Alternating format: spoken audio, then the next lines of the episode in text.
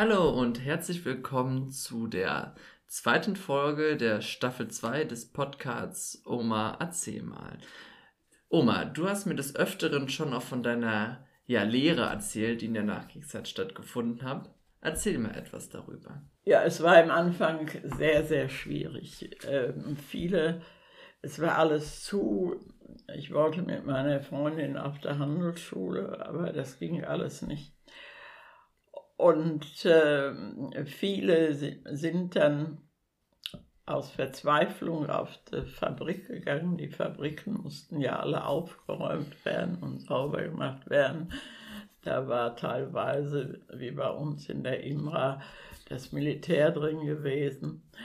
Und dann. Äh, Eine Frage, die Imra, erzähl mal, was war die Imra? Äh, die Imra war ein großes Werk und stellte Stricknadeln und überhaupt Handarbeitssachen her und ähm, die hatten eine riesen Galvanik, da war mein Großvater Obermeister drin. Und ähm, das lag ja dann alles brach äh, und dann hat die Imra ähm, Deckel von Einkochgläsern hergestellt und da gab es so eine Maschine bei und da konnte man die Deckel mit befestigen. Mein Onkel war der Abteilungsleiter und, und da haben wir uns dann die Deckel gekauft und so eine Maschine. Wir hatten einen großen Garten und wir haben immer viel eingekocht. Und wir sind ja auch in den Wäldern gewesen, haben Brombeeren, Himbeeren, Preiselbeeren, Waldbeeren, Bucheckern, alles was zu finden war, gesammelt. Und äh, das wurde dann ja alles äh, eingekocht. Auch Bucheckern? Äh, von den Bucheckern, die konnte man abgeben. Wenn man dann so und so viel zusammen hatte, bekam man Öl dafür. Und das war in der Nachkriegszeit aber auch anfangs, ja. Ja, ja, okay. Ähm, bekam man da Öl für. Und äh, die Früchte, das haben wir alle eingekocht, da wurde Marmelade von gemacht und Säfte und, und wir haben alles selber gemacht. Das habe ich noch gemacht als junge Frau. Das sollten sollte meine 21-Jährigen sagen, da war ich verheiratet. Äh, ich habe äh, Sauerkraut äh, in Düppen wurde das gemacht.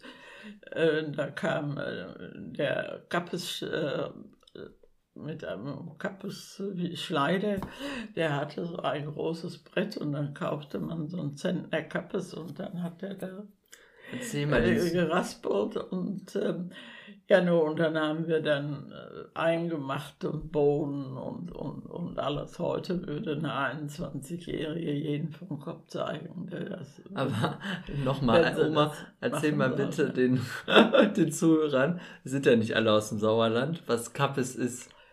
Äh, Kappes ist Weißkohl. Gut. ähm, und ähm, ja, nun, jetzt bin ich ja erstmal bei äh, der Lehrzeit. Und ja. mein Vater wollte nicht, dass ich äh, auf die Fabrik ging, aber wir mussten zum Arbeitsamt und dann was vorweisen. Und ähm, da bin ich bei den Nonnen gewesen mit meiner Freundin in der Nähstube. Und ähm, dann wurde das auch auf einmal weggenommen. Ich glaube, das habe ich schon mal gesagt. Äh, da mussten wir das Russenlager sauber machen. Es war furchtbar. Ähm, wir hatten kein Pril und, und kein Wasser und, und, und ah, ich darf da gar nicht mehr dran denken. Äh, das Geld kriege ich übrigens heute noch. Ja, und dann kam auf einmal, wenn wir binnen acht Tage keine Lehrstelle aufweisen konnten, dann hätten wir zu den englischen Offizieren als Hausmädchen gemusst. Ich habe geweint und geweint und geweint und, und meine Mutter ist durch die Stadt gelaufen und hat dann an einem Geschäft gesehen, dass er da ein Lebensmittelgeschäft, dass man da eine Einzelhandelskauffrau suchte. Und die haben mich dann auch genommen. Und dann habe ich da die Lehre dreijährige Lehre angefangen. das war alles sehr, sehr schwierig, denn äh, da hatten wir ja die Lebensmittelkarten und dann gab es pro Kopf 50 Gramm Butter, für Kinder ein bisschen mehr und, und das musste man auch ein Gramm abwiegen, sonst kam das nicht zurecht ich weiß noch einmal, äh, wurde Fisch geliefert, da kam da so ein halber Hai, äh, den hat mein Chef auf den Küchentisch gelegt. Ich durfte nicht in, eine, ich hatte den Tag Berufsschule, da durfte ich nicht hin, der Fisch musste verkauft werden und die, die Leute standen ja in langen Schlangen vor, wenn sie merkten, es gab was zu essen und den Fisch in 100 und äh, Gramm zerteilen, das hat mein Chef gemacht. Das war eine Kunst für sich. Denn äh, es konnte ja nicht einer nur Knochen kriegen und einer nur Flossen und, und das musste alles, ja, das, das musste alles aufgeteilt werden. Äh, und die, die, äh, die Marken mussten stimmen. Äh, es war sehr, sehr schwierig. Und wenn ich dann oft aus der Mittagspause kam und äh, die Leute hatten gesehen, dass da was geliefert worden war, dann standen sie da schon immer komm, komm, mach die Tür auf, ihr habt das und das. Äh, das könnt ihr euch heute gar nicht mehr vorstellen. Denn äh, ich muss ganz ehrlich sagen, wenn ich das Theater heute sehe, mit der jetzt mit der Corona oder überhaupt. Äh, ähm, ich finde, manche jungen Leute überfordern ihre Eltern total. Äh, sie müssen alles haben, am besten noch vorgestern. Es muss alles mit Remi Demi zugehen. Es muss immer der neueste Schrei sein.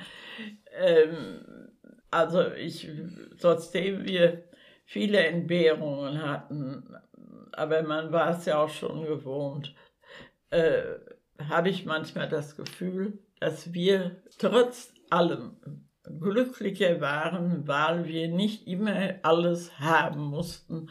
Wir waren immer dankbar, wenn es überhaupt äh, was gab und vor allen Dingen waren wir dankbar, wenn mittags was am Teller war. In der Lehre war das auch alles nicht so einfach. Ähm, wir mussten zum Beispiel das ganze Lehrgut äh, weit äh, bringen. Meine Chefs hatten noch kein Telefon, die hatten kein Auto, die fuhren Fahrrad. Und, und Hattest du auch ein Fahrrad? Nein, ich konnte wegen meiner Augen nicht fahren. Äh, und dann kriegte ich die ganzen Pakete auf so eine Zweiradkarre gepackt, dass ich nicht drüber weggucken konnte.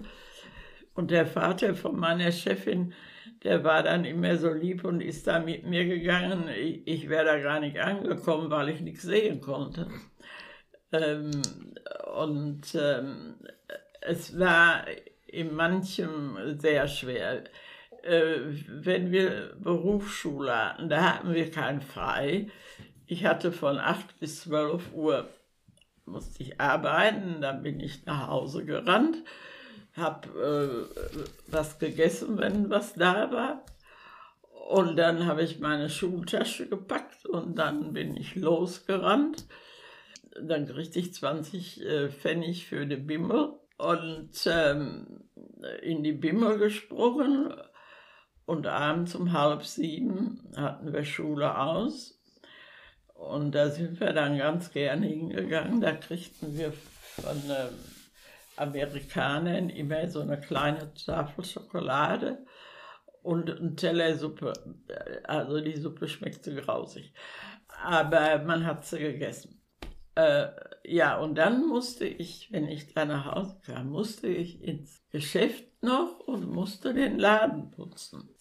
Da war ich oft erst um acht, neun zu Hause. Es war alles äh, ziemlich strenge und ich hatte trotzdem, ich hatte sehr nette äh, Lehrherren, die mich wie so eine Tochter behandelten.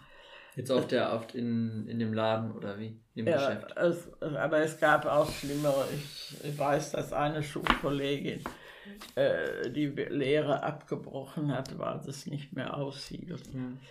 Und es war auch anstrengend mit der Schularbeiten. Wir hatten keine Bücher. Wir hatten nichts. Und wir lernten doppelte Buchführung.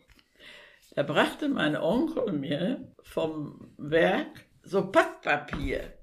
Und ich hatte wohl ein eigenes Zimmer, aber da stand kein Schreibtisch drin und da war auch kein Ofen drin.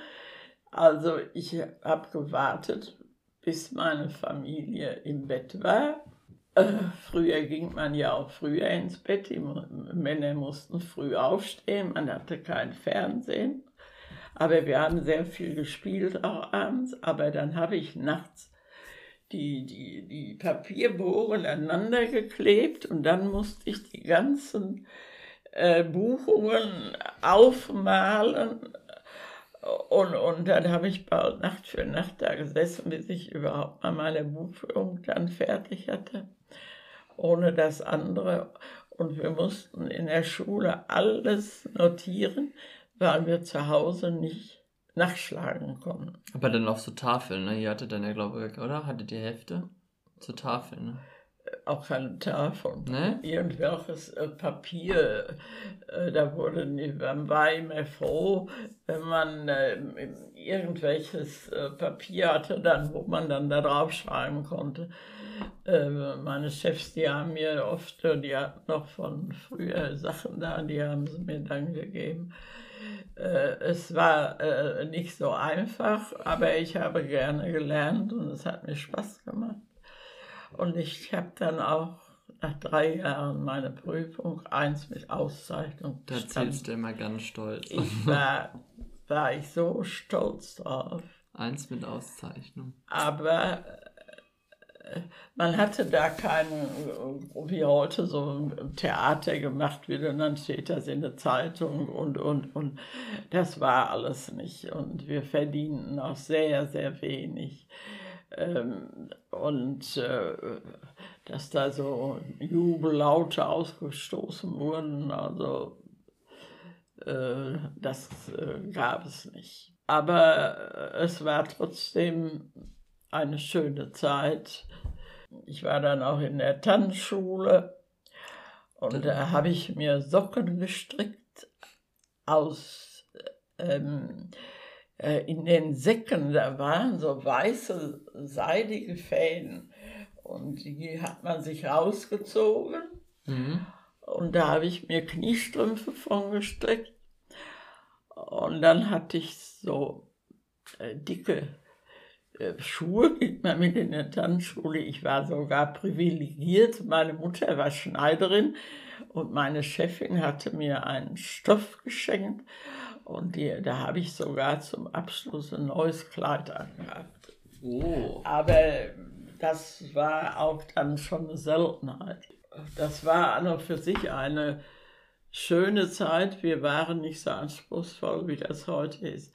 Man war dankbar für alles, was man kriegte. Ich muss ganz ehrlich sagen, trotz dieser äh, schweren Zeit so, wir waren äh, zufriedene und ich meine auch manchmal glücklicher, äh, wie das heute ist. Äh, wir hatten unsere Freundinnen und wir haben dann auch manches zusammen gemacht. Ich war in der Volkstanzgruppe und da wird ja heute drüber gelächelt. Wir sind nicht so intelligenzhergeflitzt und, und sowas, das haben wir nicht so gekannt. Ja, und da sieht man dann halt auch, dass man mit weniger auskommen kann und dennoch glücklich ist. Vielleicht ist auch das die Essenz dahinter gewesen, warum ihr glücklicher wart, weil ihr einfach weniger hattet. Dankeschön, Oma. Ich danke dir für diese Folge und wir sehen uns dann bei der nächsten Folge.